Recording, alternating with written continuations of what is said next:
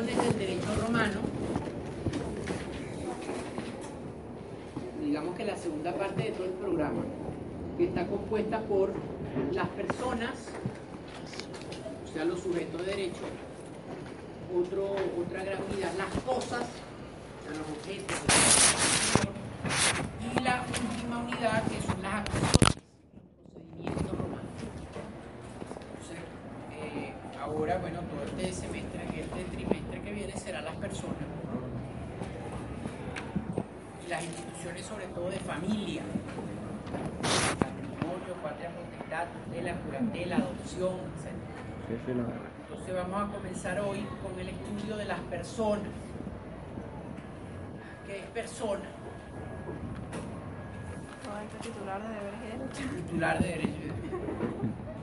Según algunos la palabra persona, que viene de personar, ¿no? de sonar, do- de volver a hacer sonar, de hacer de nuevo sonar. Sonar fuerte, o del griego prosopón, que es el nombre que le daban a las máscaras que usaban los actores del teatro griego, de las tragedias griegas. Para, para caracterizar a su personaje y No, así la voz sonaba más. En su acepción jurídica, persona es el sujeto de las relaciones jurídicas. El ente susceptible de adquirir derechos y de contraer obligaciones. En Roma, sobre todo, se aplicaba al hombre.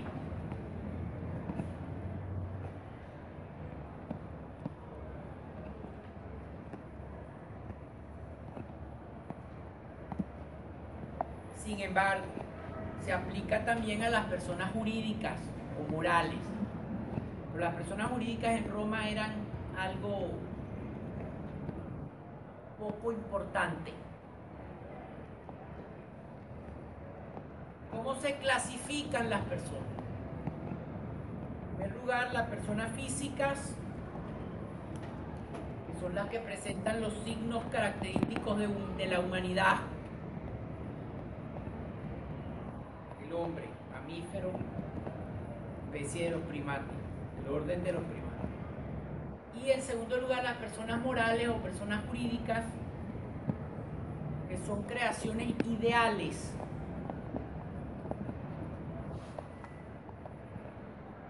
a las que la ley reconoce como sujeto de derecho sin capacidad de hecho, cual tienen que actuar a través de representantes, ¿verdad?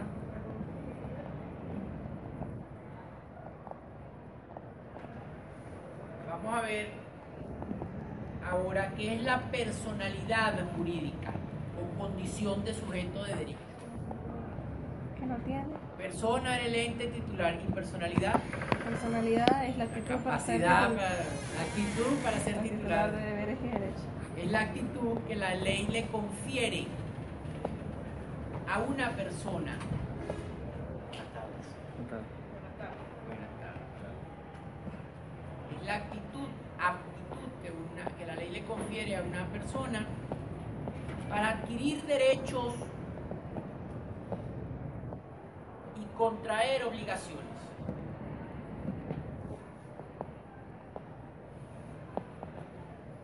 En Roma, la personalidad jurídica no le era reconocida a los esclavos.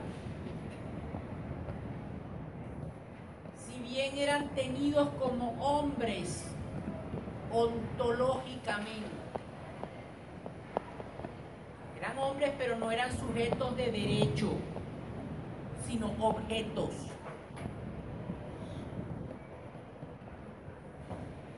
Si ustedes ven, en, lo vamos a empezar a ver hoy, pueden adquirirlo abajo si quieren, del el libro 1 del digesto de Justiniano, el título 5. El título 5 es un pedacito así se llama del estado de los hombres.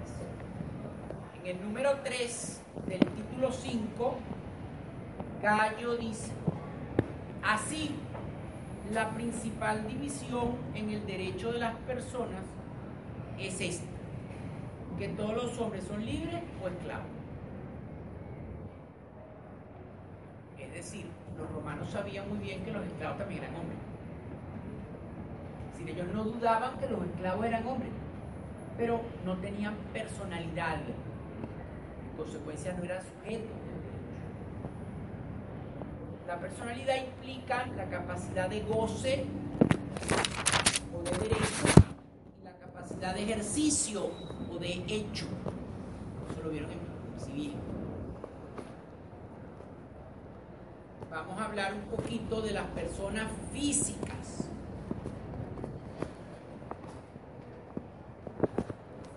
¿Cómo se clasifican las personas físicas? En primer lugar, en hombres libres o esclavos, decía Gallo, la primera distinción. A su vez, los hombres libres se dividen en primero ciudadanos romanos, segundo perdón, primero, ciudadanos romanos y no ciudadanos. Entre paréntesis, latinos y peregrinos. Los no ciudadanos son los latinos y los peregrinos. En segundo lugar, ingenuos, entre paréntesis, que han nacido libres y no han sido nunca esclavos cierran el paréntesis. Y libertos. ciudadanos y no ciudadanos, ingenuos o libertos. ¿Quiénes eran los libertos? Vez fueron esclavos. Ya no lo son. Esa es una primera clasificación. Hombres libres o esclavos. Segundo lugar, sui juris o alieni juris.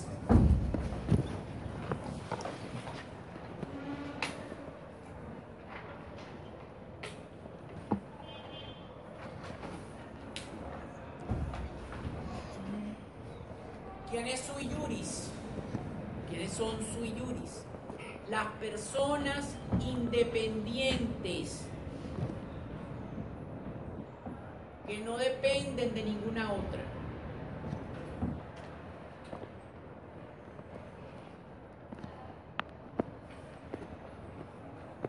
¿Quiénes son alieni juris? Son las personas sometidas o dependientes. Están sometidas a la potestad de otro o de otra persona.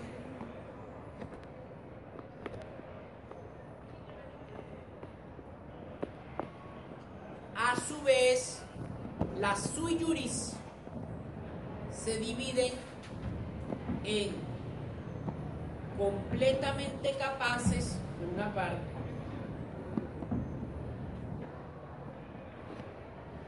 o sometidas a tutela o curatela por la otra parte.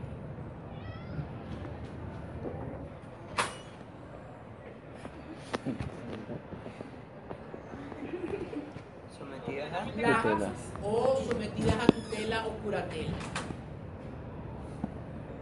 Y las alieni juris se subdividen en esclavos,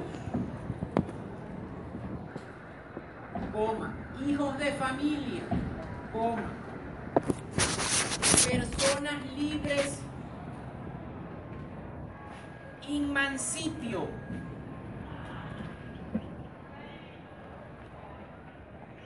y mujeres casadas inmanis. Inmanis. Para que entiendan un poquito esto, vamos a, van a poner una nota marginal, una nota explicativa, donde vamos a hacer una parte y vamos a escribir. Es una primera aproximación nada más. Luego mil veces sobre esto. ¿Cuáles eran las potestades en Roma?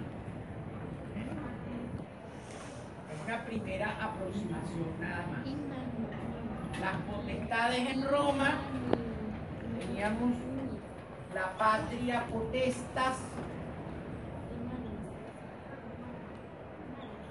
la dominica potestas,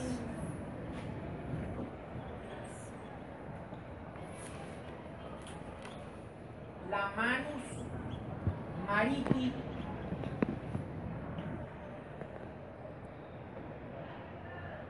y el mancipium. Y ahí viene manus y mancipium.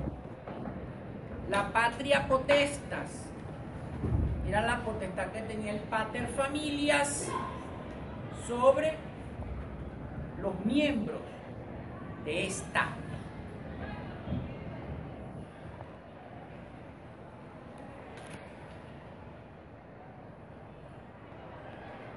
La dominica potestas era la potestad que tenía el amo sobre sus esclavos.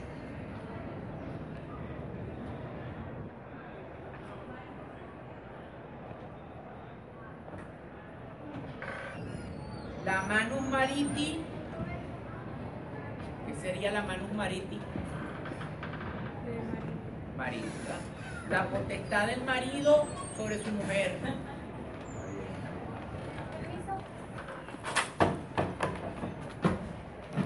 Y el mancipium, que era el poder de un hombre libre sobre otro hombre libre. Sobre otro hombre libre. Libre. Gracias, Monchito. Muy bien. Profe. El poder de un hombre libre sobre otro hombre libre. Vamos a ver ahora los requisitos de la personalidad. En primer lugar, la capacidad de derecho o de goce. Derecho romano. Es el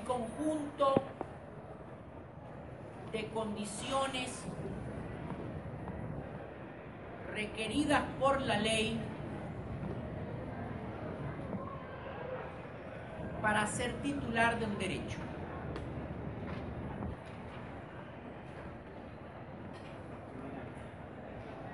En Roma eran los tres elementos del caput. Caput era, significaba la cabeza, la persona. Que eran los famosos tres estatus romanos. El status libertatis, el status civitatis y el status familie. Los famosos tres estatus en Roma.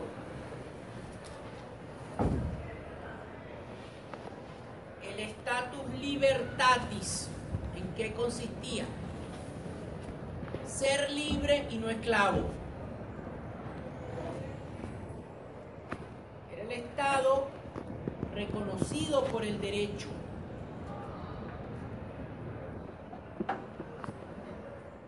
Según el cual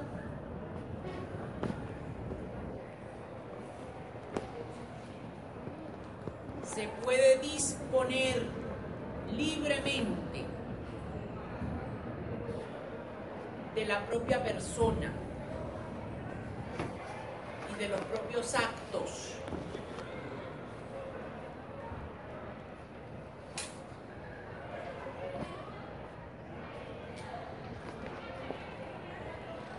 Este estado se, poni- se podía adquirir de dos maneras. Primero por nacimiento, por lo que se llama jus sanguinis, derecho de la sangre. El hijo de persona ingenua, entre paréntesis libre, nace o liberta, nace libre. Usted hijo de un hombre libre, usted es libre.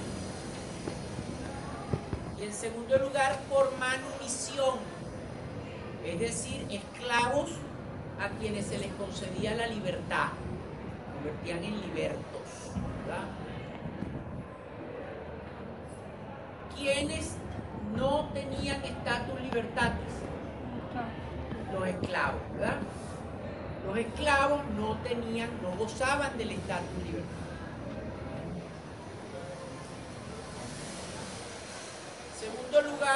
Estatus civitatis. ¿En qué consistía? En ser ciudadano romano, y no latino o peregrino, sino ciudadano romano. Los latinos y los peregrinos, ¿cómo se llaman los peregrinos? Los gentiles, ¿verdad? Sí, lo mismo que decir los extranjeros. El estatus civitatis implicaba los derechos de la ciudadanía romana.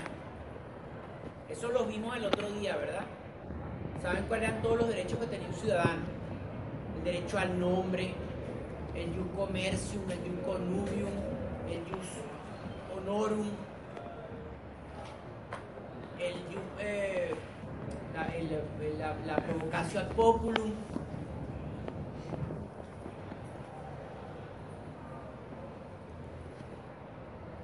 En el comienzo de la historia de Roma, el estatus civitatis fue muy importante porque solamente los ciudadanos tenían acceso a las instituciones civiles, el derecho civil, era para ellos nada más. Con el Capacidad tiempo se fue perdiendo la importancia de, esta, de este estatus, A los tres estados. porque bueno, ya ustedes saben que luego los emperadores le dieron la, nacional, la ciudadanía a todos los habitantes del imperio. Y uno es. Carecían de, este estatus civilitatis los esclavos, por supuesto, y los extranjeros. Extranjero no era chivite, y en consecuencia no tenía estatus civitatis, era gentil. Tenía, ¿qué, qué era lo que lo regía? ¿Qué era lo que lo regía al?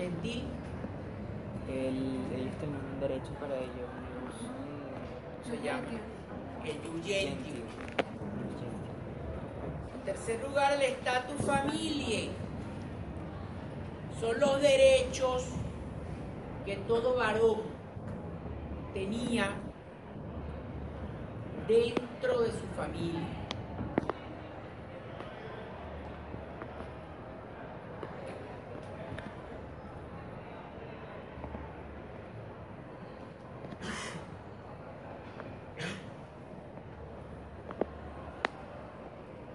Por, e- por ejemplo, la patria potestad, la manus.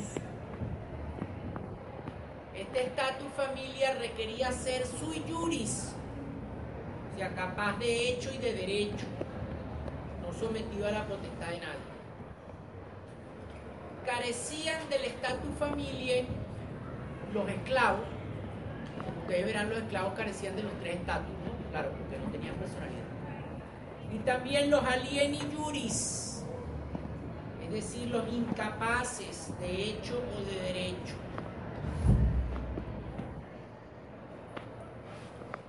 Ahora bien, quienes tuvieran los tres estatus tenían plena capacidad de derecho o jurídica, pero quizás no tenían capacidad de hecho. Que es la, en segundo lugar, la capacidad de hecho, que es la capacidad de hecho, ejercicio, el conjunto de condiciones, el conjunto de condiciones. Requeridas por la ley para poder obrar en derecho. Es decir, ejercitar los derechos de los cuales es titular.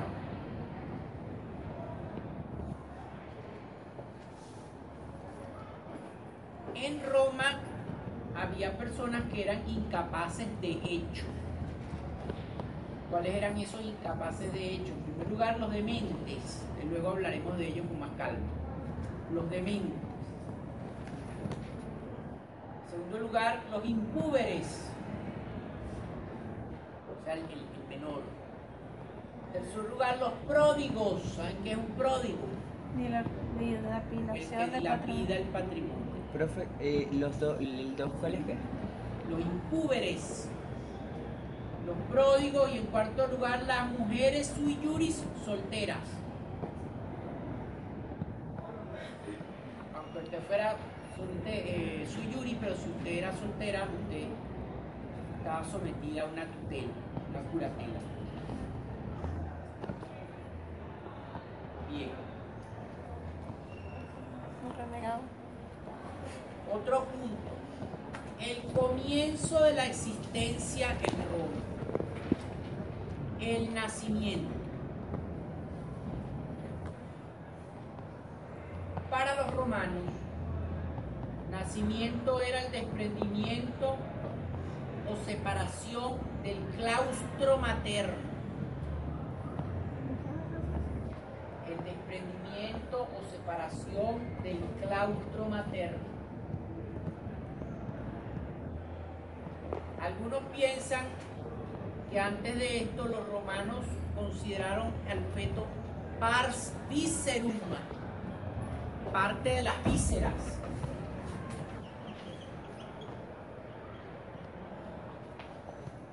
Otros piensan que no.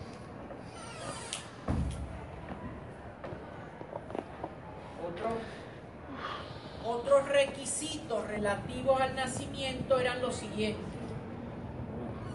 Que el feto naciera vivo y que el parto fuese perfecto.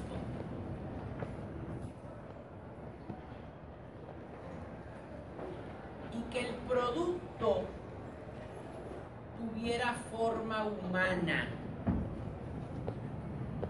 En el digesto de Justiniano, en el título 15, en la sentencia número 14 de Paulo, Paulo dice, no son hijos porque fuera de lo normal son procreados con forma contraria a la del género humano.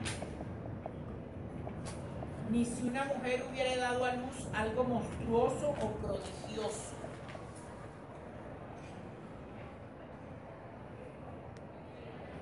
Más el parto que amplió los orificios de los miembros humanos hasta cierto punto parece perfecto y así se contará entre los hijos.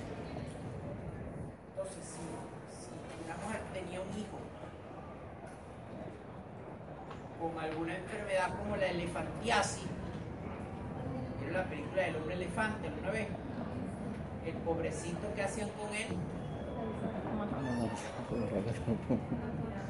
roca tarpeya. La pedra buena. porque no tenía forma humana. O sea, los monstruos, decían. Sí, sí, con, cinco, con seis dedos.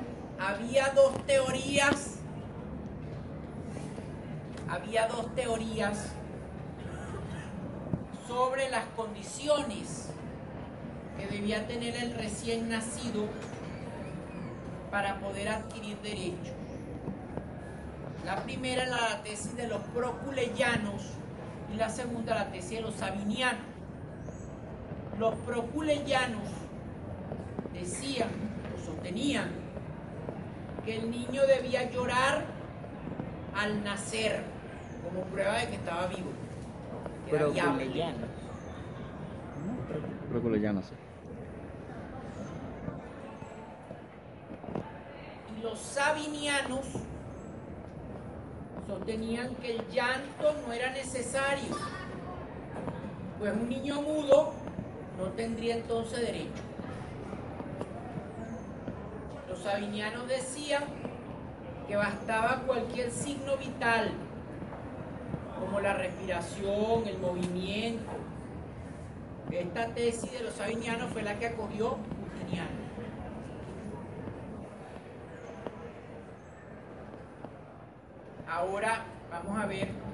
El derecho romano sobre la concepción y la condición jurídica del nachiturus. ¿Sabes lo que es el nachiturus?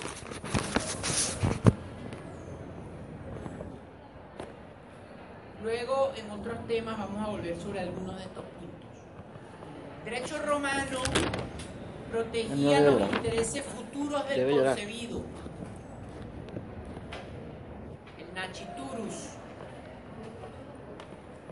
Condicionados a su posterior nacimiento.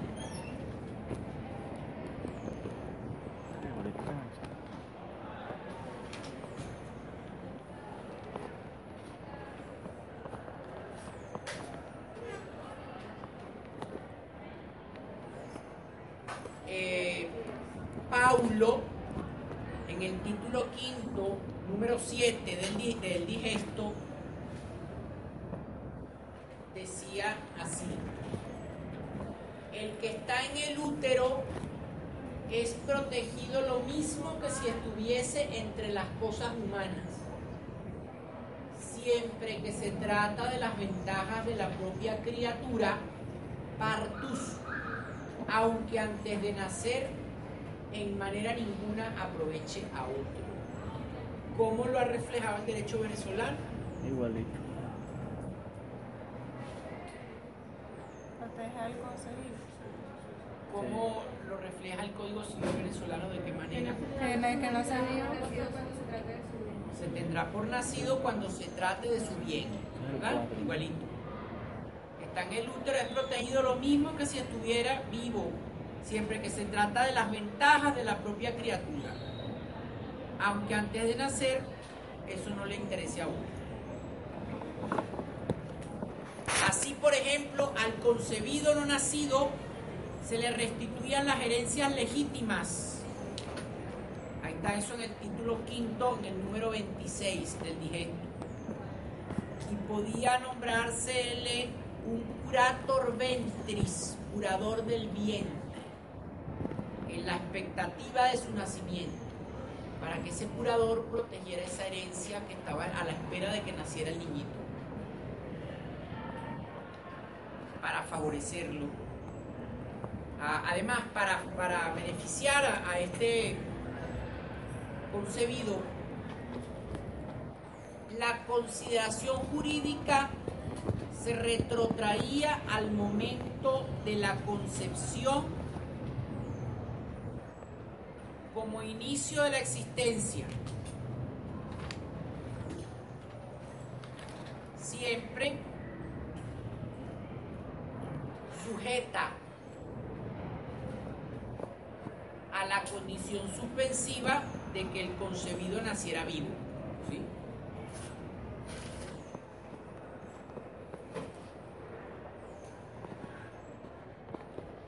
Para determinar el status civitatis por el nacimiento en justas nupcias, se tenía en cuenta la ciudadanía del padre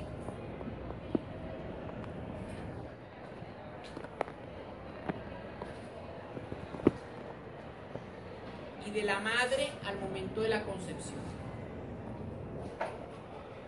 Así, en el título quinto, el número 19, dice Celso, el jurista Celso. Cuando hayan legítimas nupcias, los descendientes siguen al padre. Es decir, padre es ciudadano, el hijo es ciudadano. En justas nupcias, dentro de un matrimonio legítimo. El concebido del vulgo, eso significaba el hijo fuera del matrimonio.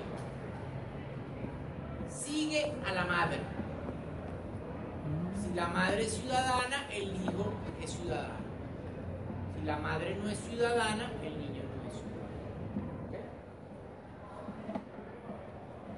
Para determinar el estatus libertatis del no nacido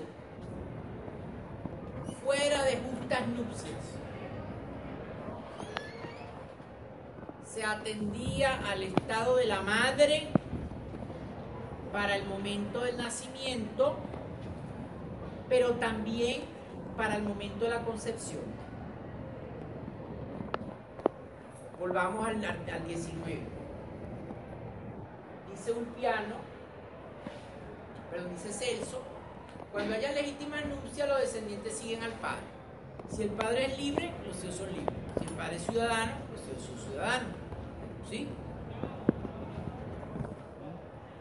Pero ¿qué pasa si es fuera de justas nupcias? Bueno, sigue a la madre, dice Celso, ¿verdad? Pero también hay que ver lo que dice Marciano en el número 5. Marciano dice lo siguiente, título quinto, número 5, del digesto de Justiniano.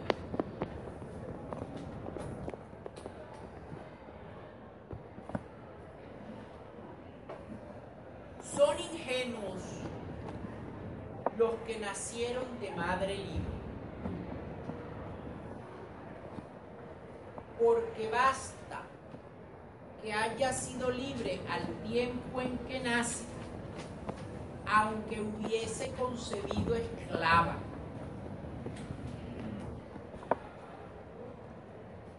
Es decir, si ella concebió esclava, pero al momento en que el niño nace, ella es libre, el niño es libre. ¿Entiendes? Por el contrario, si hubiese concebido libre y después pariese esclava, plugo que el que nace nazca libre. Y no importa si lo concibió en justa nupcia o del bulo, porque la calamidad de la madre no debe perjudicar al que está en el vientre. Mira qué sabiduría la hombre. Si la señora lo concibió siendo ella libre, pero cuando fue a parir era esclava, el niño la hace libre, porque el niño no tiene por qué cargar con la, con la desgracia de la madre.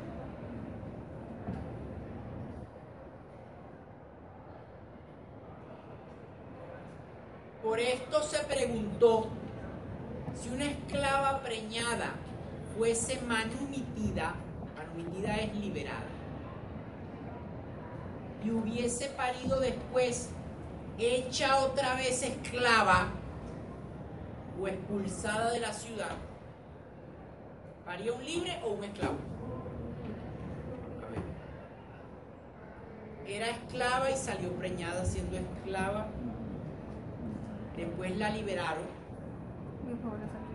y después volvió a caer esclava y parió siendo esclava. ¿Sí? Esclava, libre y esclava otra vez. Y parió esclava. ¿No? Pero ella concibió también esclava. Claro, es claro. O sea, cuando ella concibió al niño era esclava. La liberaron. Y después volvió a caer esclava y ahí fue que parió. Ahí fue que dio a luz. Que es el niño. Sin embargo, se aprobó como más recto que nace un libre. Y que basta al que está en el vientre haber tenido madre libre aún en el tiempo intermedio.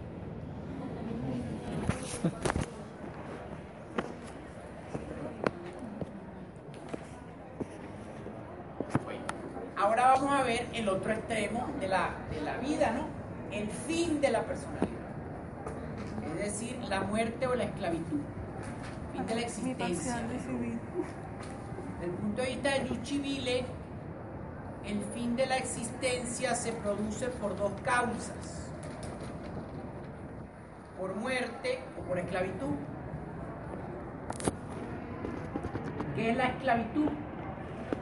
La muerte civil del individuo. Significa la pérdida de todos los derechos civiles o políticos que tuviese o pudiese adquirir y que cada esclavo pierde los tres estatus, el estatus libertad, el estatus civitate y el estatus familia.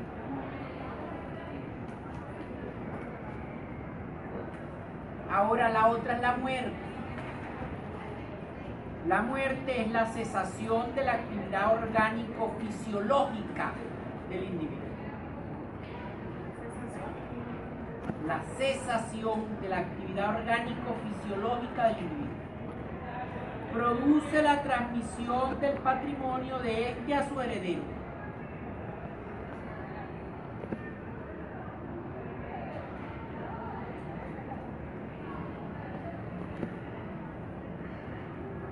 Ahora bien, las leyes romanas para solucionar algunos problemas, algunas cuestiones hereditarias difíciles, algunos, algunos supuestos difíciles de herencia, establecieron lo que se ha llamado las presunciones de premoriencia. ¿Ya saben qué es eso? Pero jamás acto para morir. Unas presunciones legales. A ver quién murió primero y quién murió después. Premoriencia. Vamos a ver cuáles son. Dos puntos. Letra A. Si morían simultáneamente el padre y el hijo impúber, o sea, el hijo menor,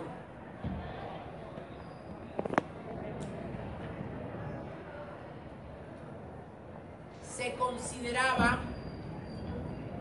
que este último había fallecido primero.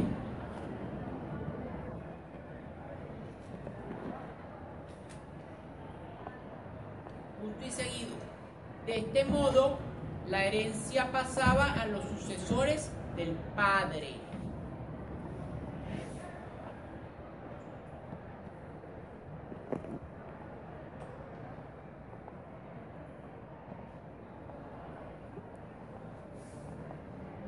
Letra B. Si morían padre e hijo puber. O sea, ya el hijo adulto. Se consideraba que el hijo había fallecido con posterioridad al padre.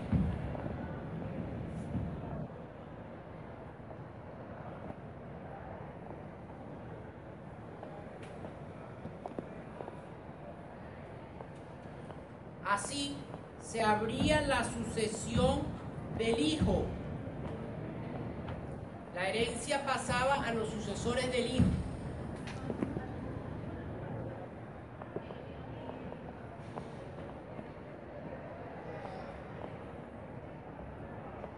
Letra C.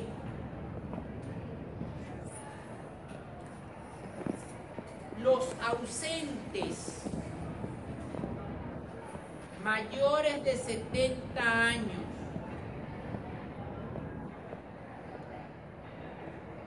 los ausentes, coma, los mayores de 70 años y las personas que cumplida esa edad se ausentaban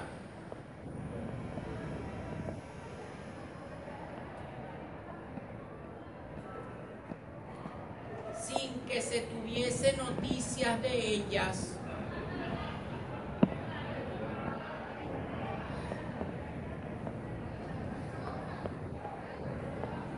En el término de cinco años. Cinco años.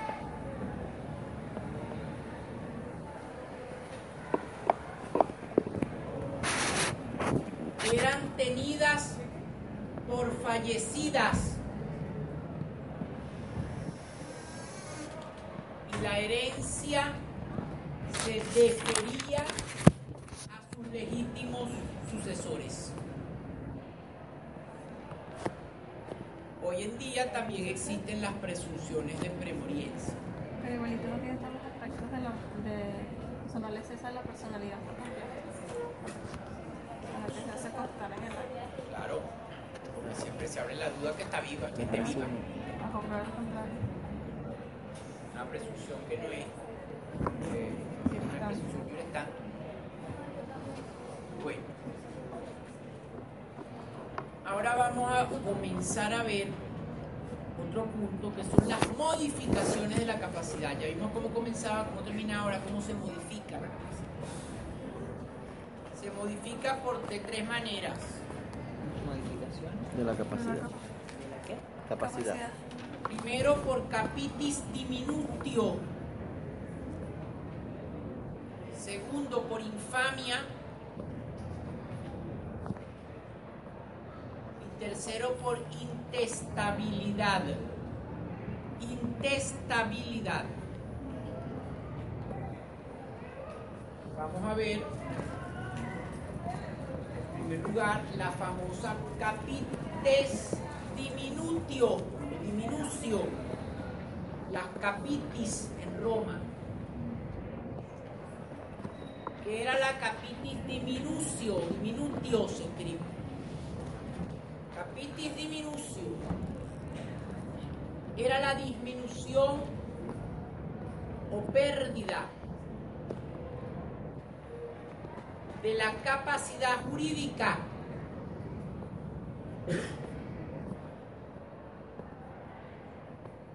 O según Gallo, una mutación o variación del estado o posición jurídica del hombre.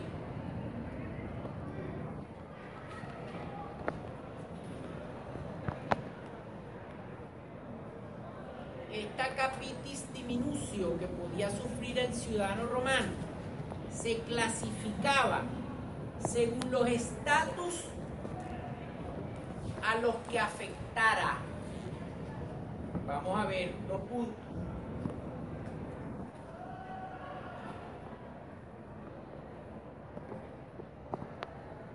Letra A.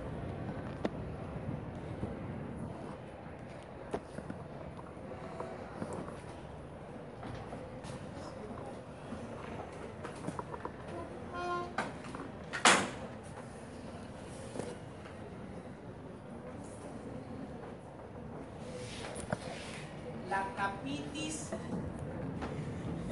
diminucio máxima.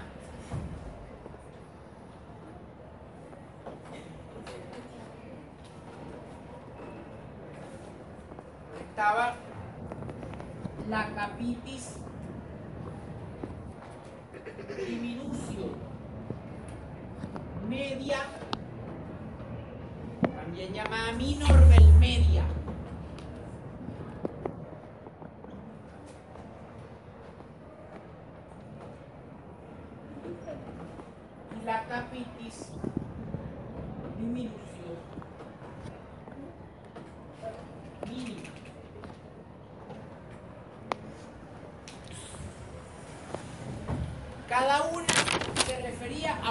30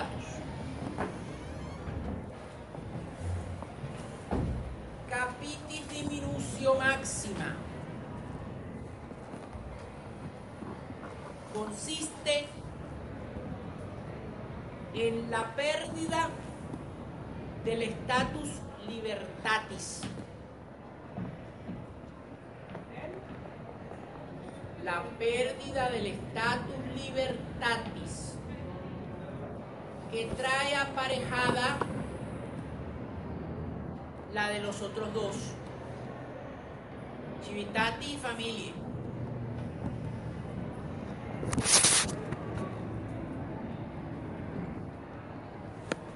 Esto, ya que un esclavo no podía ser ciudadano ni tener familia desde el punto de vista del civile.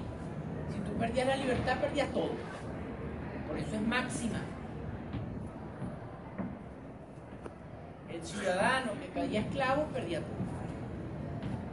Capitis diminucio media consiste en la pérdida de la ciudadanía romana. ¿Sí? Del estatus Civitati. civitatis.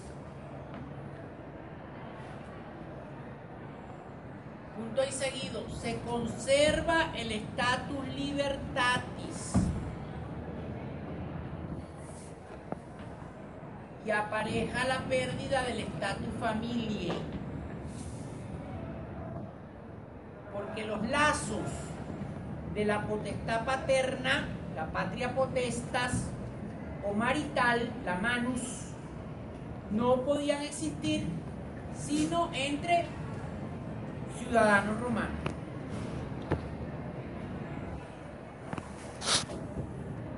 Entonces, si tú perdías la ciudadanía, mantenías el estatus libertatis. Sí, seguías siendo un hombre libre, pero ya no tenías estatus familia. ¿Por qué? Porque las potestades familiares eran propias del civile y de los ciudadanos. Cuando se perdía, por ejemplo, la capite diminucio, cuando ocurría lo que se llamaba la dicazione, que era que el ciudadano se iba y adquiría otra nacionalidad voluntariamente, perdía la ciudadanía. Y la capite diminucio mínima consiste en la pérdida del estatus familiar.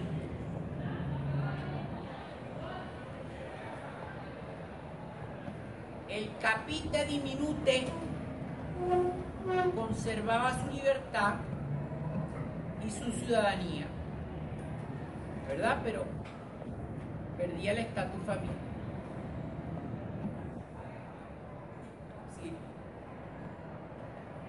No quebraba los lazos de parentesco natural, entre paréntesis cognación, los lazos consanguíneos, pero sí el vínculo civil, entre paréntesis agnación. O sea, se rompía el vínculo civil con tu familia. Ya tú no eras hijo legal de fulano de tal, pero seguías siendo hijo consanguíneo. No te, por ejemplo, no podía, eh, oye, no, no, no lo podía heredar, no podía heredar. Pero eh, vamos a suponer que fuese una mujer este, no podía casarse con el, con el antiguo porque el padre. Padre consanguíneo, aunque ya no fuera el padre legal. ¿Cuáles son las causas de la capite diminución mínima? Primer lugar, la adrogación.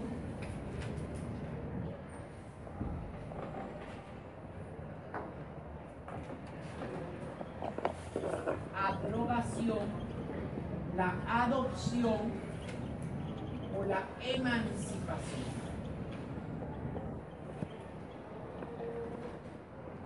La adrogación era la de un sui iuris por otro sui iuris. Era cuando un pater, de, un pater familia adoptaba a otro pater familia. Eso se permitía. La adopción era un hijo que era dado en adopción a otra familia. Y la emancipación, el hijo emancipado pasaba a ser sui iuris. Y ahora tenía su propia familia. La salida de la familia del padre y ahora tenía su propia familia. Era una nueva.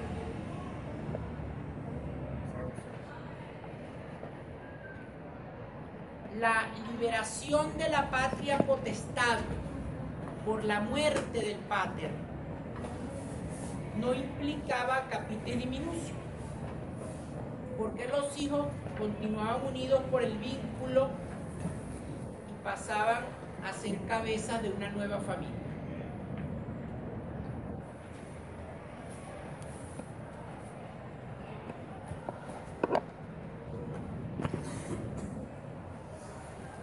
La capitis, las capitis diminucio máxima y media tenían los siguientes efectos. Dos puntos.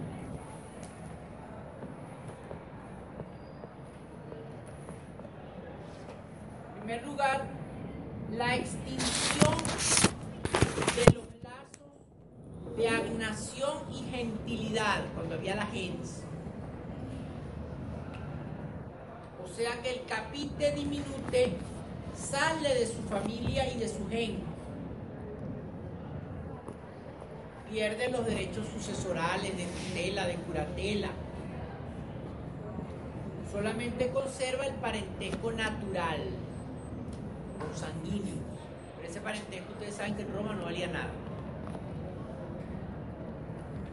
En segundo lugar, el capite diminute, o capite minute, también se dice, pierde todos los bienes que componían su patrimonio.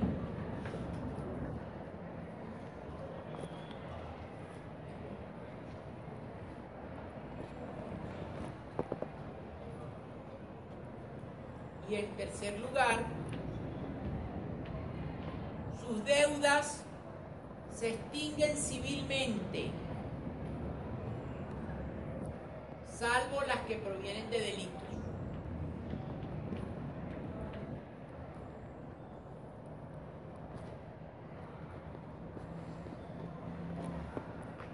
Muy bien. Esas son las capitas disminución. Pero había otras, eh, otras, otras causas, otras dos causas de modificar la capacidad de las personas.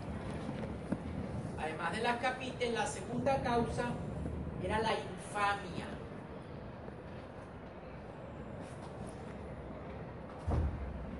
La infamia, tacha de infamia,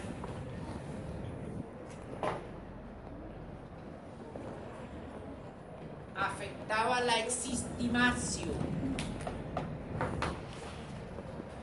O sea, la estima, la consideración pública del ciudadano, su buena fama, su buen nombre. ¿Qué era la infamia? La infamia era la pérdida de esta consideración o reputación pública.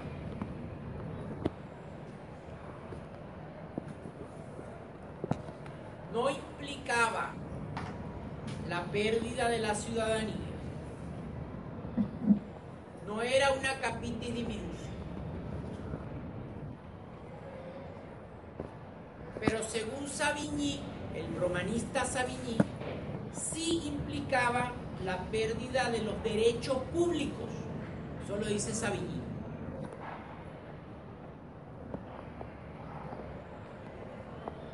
La infamia se piensa que tuvo su origen en el derecho que tenía el censor de privar a un miembro del Senado o de las centurias del cargo que ocupaba por graves motivos de inconducta o mala conducta. Ustedes saben que el censor podía hacer eso. Es lo que nosotros llamamos en esta constitución el poder moral. El censor también podía prohibirle sufragar.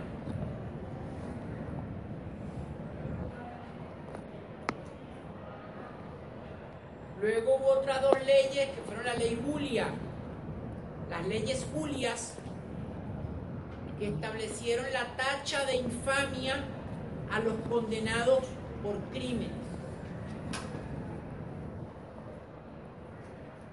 La nota de infamia o tacha de infamia incapacitaba al tachado para ejercer las funciones públicas de toda índole.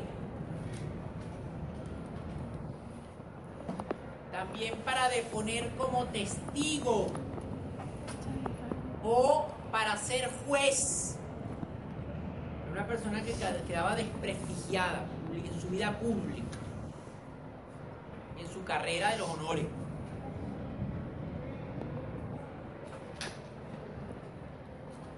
Tampoco, luego, luego los pretores dijeron que tampoco podían ser mandatarios en juicio. La nota de infamia o tacha de infamia duraba toda la vida. Pero se podía ser borrada por un senado consulto o por una constitución imperial. El senado o el emperador podían quitarle a un tachado de infamia la tacha de infamia. La infamia provenía de las siguientes causas. Dos puntos.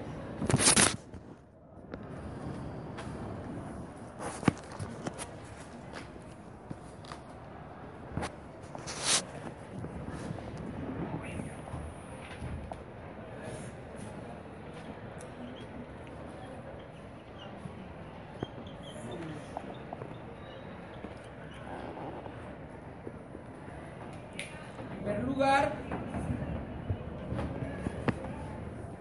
las condenas criminales en procesos públicos. Quedaba tachado de infamia. En segundo lugar, el furtum. Entre paréntesis, robo. Que implicaba la rapiña, la injuria, el, pillaje los robos en- organizados en bandas, bandas delictivas. En tercer lugar, la condena en juicio por mala administración de la tutela. También el, el tutor quedaba tachado de infamia. Otra, mala tutela las actividades teatrales o de gladiadores. Usted se metía gladiador o se metía actor de teatro, usted quedaba tachado de infamia. Otra, oigan bien, el casamiento de las viudas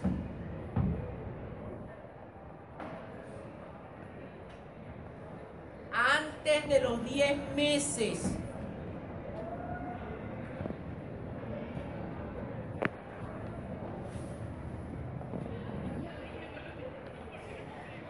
Punto y seguido. Que alcanzaba también a los nuevos maridos si estos conocían la circunstancia y a los hijos.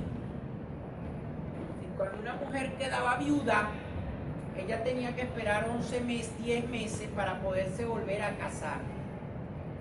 Si ella se casaba antes, quedaba tachada de infamia.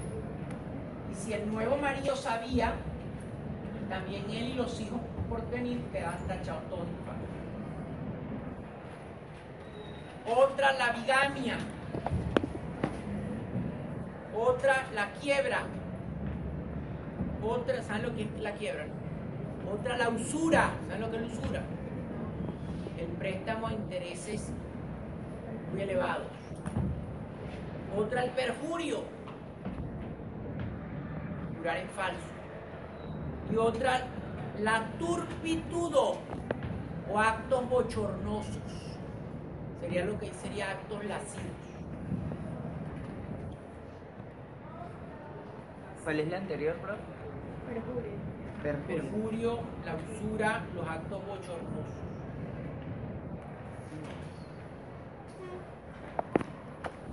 Bueno, y en tercero y último lugar, la última modificación era la intestabilidad. Era la intestabilidad, era la sanción que se aplicaba a una persona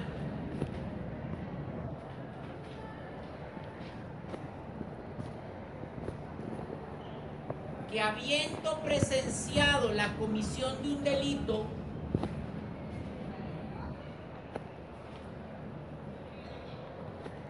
o la ejecución de un acto cualquiera,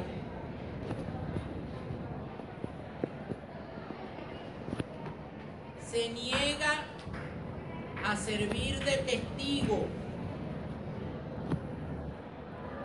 sin tener un justo motivo que la exima de tal obligación.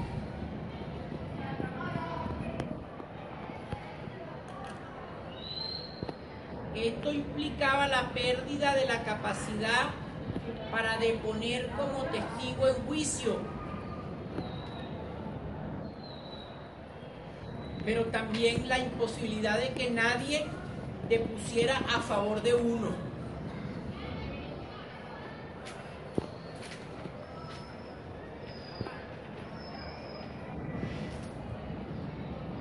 Muy bien. Bueno, eh,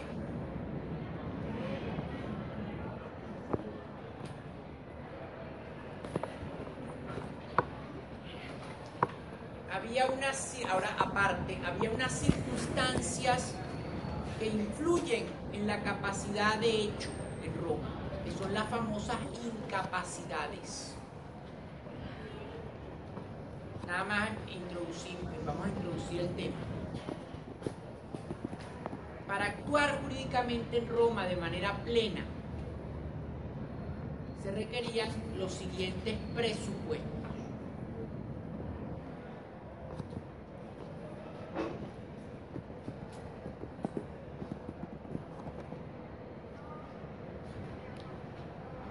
Eh, en primer lugar, ser pater familias. En segundo lugar, la edad de la pubertad, que presuponía el desarrollo físico y mental. Sin ser adulto.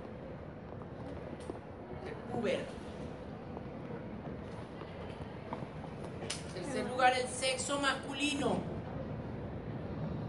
que las mujeres tenían incapacidades por el solo hecho de ser mujeres. Cuarto lugar, la capacidad intelectual o sanidad mental, es decir, estar lúcido.